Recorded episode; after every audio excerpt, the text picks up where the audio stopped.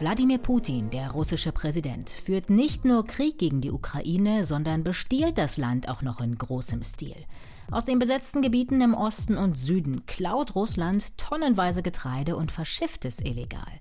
Die Abnehmer greifen gerne zu, auch weil sie keine andere Wahl haben. Darum geht's heute hier bei Wieder was gelernt im NTV-Podcast, in der schon 600. Folge. Danke, dass Sie uns so lange die Treue halten. Und wenn Sie das noch nicht getan haben, lassen Sie uns zur Feier des Tages ein Abo da. Das können Sie tun bei Audio Now, bei Spotify oder Apple Podcasts zum Beispiel oder überall sonst, wo es gute Podcasts gibt. Ich bin Caroline Amme. Heute ist Montag, der 11. Juli. Hallo. Tagelang lag ein russischer Frachter Anfang Juli an einem türkischen Hafen am Schwarzen Meer fest. Das Schiff war voll beladen mit tonnenweise Getreide. Es soll aus der Ukraine stammen und von russischen Truppen gestohlen worden sein. Von bis zu 7000 Tonnen spricht der Kiewer Generalstaatsanwalt. Die Ukraine wollte eigentlich, dass die Türkei die Ladung beschlagnahmt und zurückgibt. Das ist aber anscheinend nicht passiert. Mittlerweile ist das Schiff wieder unterwegs in Richtung Russland.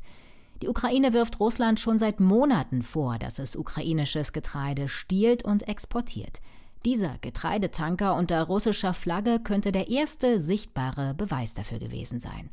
Stefan Kramon hat jedenfalls beobachtet, dass Moskau seit einiger Zeit mehr Getreide verkauft. Er ist Professor für Agrarpolitik an der Universität Göttingen. In einigen russischen Berichten, die ich zugespielt bekomme, also Händlerberichte, Getreidehändlerberichte, ist jetzt die Rede davon, dass es dieses sogenannte SMO-Getreide gibt, Special Military Operations Getreide, also aus den jetzt von Russland besetzten Gebieten, das sind so wie Cherson und Saporischia und so weiter, das sind im Süden und Osten der Ukraine Hauptweizenproduktionsgebiete, wo jetzt russische Truppen sind und wo große Getreidemengen, die noch lagerten, wohl entwendet worden sind. Und diese werden jetzt vermutlich dann über Russland exportiert. Welchen Wege sie genau gehen, wissen wir nicht. Aber die russischen Exportmengen sind dadurch größer geworden. Und wenn Russland jetzt Getreide verkauft und Schiffe lossegeln von Kafkas und die anderen russischen Schwarzmeerhäfen, ist ein bisschen schwer zu sagen jetzt genau, wessen Getreide da drauf ist. Dass Russland Getreide aus der Ukraine stiehlt, ist ein offenes Geheimnis. Tonnenweise klauen die Angreifer Weizen und Co. aus den besetzten Gebieten und verkaufen es weiter.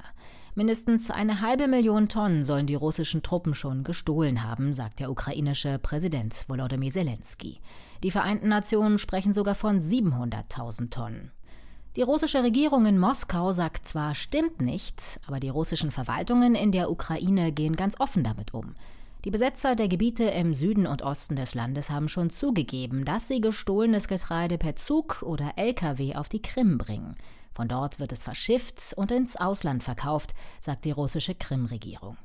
Unter anderem der Irak, der Iran und Saudi-Arabien sollen zu den Kunden gehören. Man hört auch von russischen Exporten nach nicht nur Ägypten und Syrien, sondern in den letzten Wochen und Monaten nach Iran, Libyen, Türkei, Algerien. Das Getreide wird einfach dringend benötigt momentan. Ich meine, wir kaufen in Deutschland auch weiterhin russisches Gas. Zu sehr zu moralisieren, das ist ein bisschen schwierig in dieser Situation.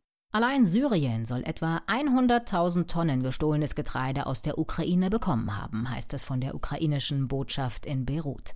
Allerdings ist das Bürgerkriegsland militärisch abhängig von Russland und wird daher kaum hinterfragen, woher das Getreide wirklich kommt, sagt Stefan Kramon. Auch Ägypten kann jede Lieferung dringend gebrauchen. Das Land gehört zu den größten Weizenimporteuren der Welt. Ein Großteil, etwa 80 Prozent davon, kam bisher, also vor dem Krieg, aus Richtung Kiew und Moskau. Doch wegen des Angriffskriegs liefert die Ukraine weniger Weizen nach Ägypten, unter anderem weil die Häfen am Schwarzen Meer von Russland blockiert werden. Ukrainische Getreidefrachter sitzen fest und per Zug kann lange nicht so viel transportiert werden. Jetzt steckt Ägypten in einer Lebensmittelkrise und in einer Zwickmühle. Am Montag gab es Berichte, dass Ägypten insgesamt 440.000 Tonnen Getreide jetzt eingekauft hat von Russland, Frankreich und ich glaube auch Rumänien alles so Lieferungen, die dann im September, Oktober stattfinden werden. Da sind auch nennenswerte Mengen aus Russland dabei, über 200.000 Tonnen. Da wird jetzt nicht auf die einzelne Schiffsladung stehen, das ist gestohlenes Getreide aus der Ukraine oder das ist garantiert rein russisches Getreide oder irgendwie sowas. Technisch kann man das vielleicht feststellen, aber mit Mischungen wird das dann sehr schwer, sowas auseinanderzufriemeln. Die Ägypter sagen das vielleicht, aber ob sie wirklich so eng kontrollieren und tatsächlich eine Ladung ablehnen würden, ich weiß das nicht. Aber am Ende ist die ägyptische Regierung auf zuverlässige und möglichst günstige Lieferungen angewiesen. Da wird man vermutlich nicht ganz so genau kontrollieren können oder wollen. Hauptsache am Ende das Getreide, was zum Beispiel für den Monaten September und Oktober versprochen worden ist, wird tatsächlich geliefert. Trotzdem scheint Ägypten nicht jede Lieferung blind anzunehmen. Im Mai hatte es zwei Schiffe mit gestohlenem ukrainischen Weizen wieder zurückgeschickt, berichtet das Wall Street Journal. Um das geklaute Getreide als das eigene verkaufen zu können, nutzt Russland einige Tricks. Laut einem BBC-Bericht schalten die Frachtschiffe ihre Tracking-Systeme aus. So hat es auch der russische Getreidetanker gemacht, der gerade von der Türkei festgehalten wurde. Oder die Schiffe fahren extra über Russland, damit es so aussieht, als würden sie russisches Getreide einladen. Eine andere Möglichkeit ist es, das ukrainische mit russischem Getreide zu mischen. Die Herkunft ist dann kaum mehr feststellbar. Aber ohnehin schauen die Länder da gerade nicht so genau hin, meint Agrarexperte Kramon in der jetzigen sehr knappen Weltmarktlage, so unappetitlich das sein mag, dieses Getreide wird einfach dringend benötigt. Zum einen das von den Russen entwendete Getreide aus der Ukraine, das es bestimmt gibt in nennenswerten Mengen, aber auch die russische Ernte selbst natürlich. Wir brauchen dieses Getreide global betrachtet, weil die Märkte sehr knapp sind, weil die Preise sonst wieder sehr stark ansteigen würden. Und insofern, das ist natürlich so ein bisschen ein ethisches Dilemma. Man möchte jetzt von den Russen überhaupt nichts kaufen, erst recht nicht Getreide, das sie aus der Ukraine gestohlen haben.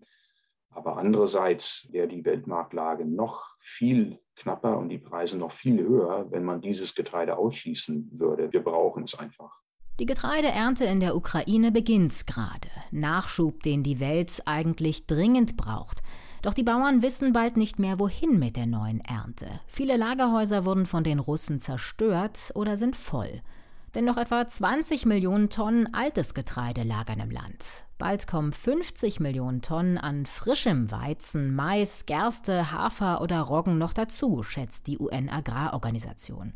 Die Speicher haben aber nur Platz für etwa 60 Millionen Tonnen. Hilft es, neue Speicher zu bauen, zum Beispiel an der polnischen Grenze, damit das Getreide dann gleich einfacher weitertransportiert werden kann? Große Speicher könnten wieder das Ziel von Angriffen werden, meint Stefan Kramon.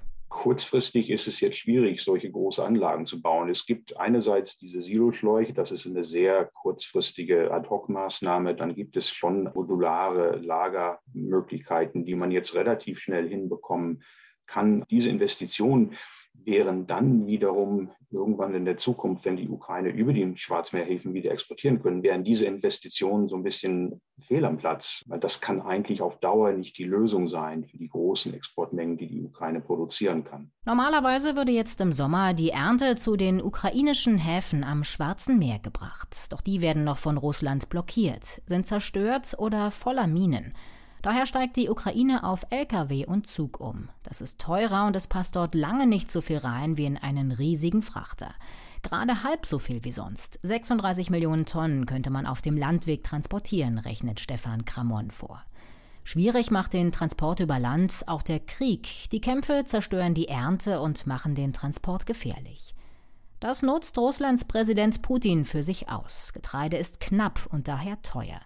Mit dem zusätzlich geklauten Getreide verdient Russland dann noch mehr. Das Land ist immerhin der größte Weizenexporteur der Welt. Es spielt sicherlich aber in diesen größeren Überlegungen, die er hat, sehr stark mit ein, dass er, indem er die Ukraine einverleibt, oder auf jeden Fall versucht einzuverleiben, Russlands Position auf den Weltagrarmärkten auch ganz erheblich stärken würde und dass er weiß, dass er damit dann mittelfristig, vielleicht sogar langfristig natürlich einen ganz wesentlichen Hebel hat und Russlands Position insgesamt dann global damit, also Machtposition stärken kann. Also ob er jetzt explizit die Ukraine sozusagen angegriffen hat, speziell wegen Getreide, das würde ich nicht sagen, aber das kommt jetzt alles sehr schön zusammen, dass er damit ein größeres Gebilde mit einem doch erheblichen Einfluss auf die Welt Märkte für Getreide damit sichern kann. Und Getreide braucht die Welt dringend. Wegen der gestiegenen Preise sind laut UN Millionen Menschen von Hungersnot bedroht.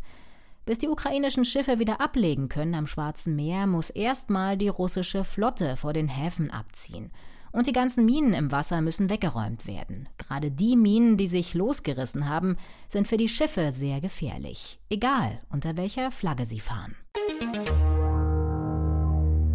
Wie Russland die ukrainischen Häfen blockiert, dieses Thema werden wir in einer unserer nächsten Folgen nochmal aufgreifen. Hierbei wieder was gelernt, dem Podcast von NTV.